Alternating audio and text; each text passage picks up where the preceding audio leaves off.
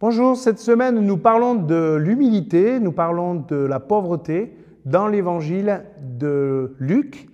Et euh, aujourd'hui nous allons lire dans Luc au chapitre 8, verset 1, et nous allons voir la question du partage de ses biens.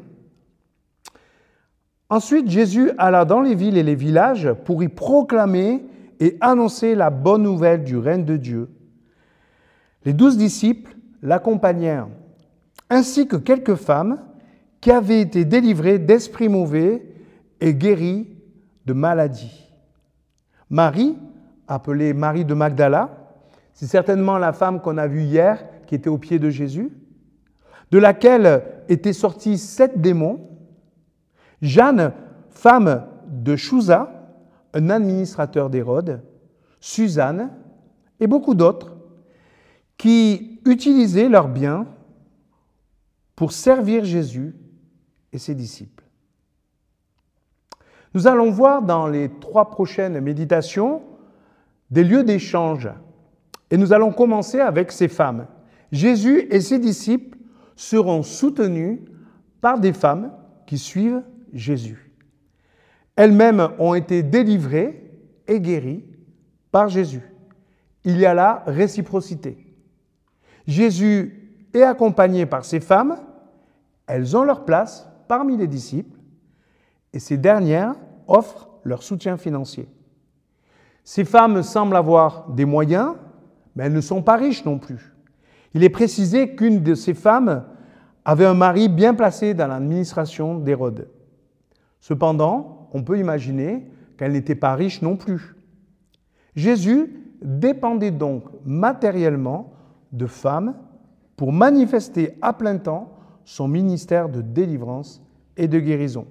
Ces femmes désiraient que Jésus fasse pour les autres ce qu'il a fait pour elles. Discrètement, mais sûrement, elles sont là en soutien. Et Jésus n'y voit aucun problème. Il sera même le promoteur de ce type d'échange quand il enverra ses disciples deux par deux dans les maisons. En partant sans bagage, ils seront vite dans la dépendance de ceux qui les accueillent. Et c'est voulu.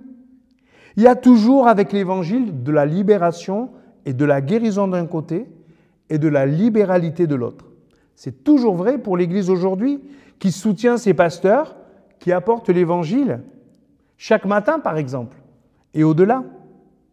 Cela pourrait créer un malaise dans la culture de l'homme. Cela n'en crée pas dans la culture du royaume de Dieu. L'échange c'est la liberté. La libéralité permet d'exprimer la reconnaissance et la libération permet la transmission. Il existe deux résistances à cet échange. Faire sentir à ses bénéficiaires qu'ils sont redevables. Non, c'est gratuit. C'est fait de façon généreuse, bienveillante. Une autre résistance, c'est ne pas transmettre ce qu'on a reçu. On a reçu par grâce et on garderait pour soi spirituellement, matériellement. La grâce est gratuite pour celui qui la reçoit, mais elle demande des moyens pour être transmis. Il faut que des gens prennent du temps pour transmettre cet évangile. Et Jésus et ses disciples ont laissé leur travail, ont laissé leur occupation pour se mettre à plein temps dans la transmission, dans la libération, dans la guérison de ceux qu'ils rencontrent. Ils sont libres ils sont des signes de reconnaissance. La grâce libère la libéralité et la transmission. Celui qui la reçoit désire la donner à son tour et il peut le faire de deux manières. En annonçant l'évangile comme disciple ou bien en soutenant financièrement les disciples qui le font. Ça paraît gênant d'en parler, mais l'évangile l'exprime d'une manière très concrète puisque ces femmes sont nommées pour la plupart. Oui, ces femmes-là ont suivi Jésus. Oui, ces femmes ne faisaient pas que le suivre, elles le soutenaient matériellement. Quelle harmonie quasi symphonique ici. Quand Jésus délivre les gens, eh bien ceux-ci deviennent responsables, généreux. Ça ne reste pas des enfants, ils grandissent et ils deviennent matures. Et du coup, ils veulent participer à leur manière, dans leur reconnaissance, et dans leurs biens matériels. C'est ainsi que la grâce se répand. C'est cela la puissance de l'Évangile.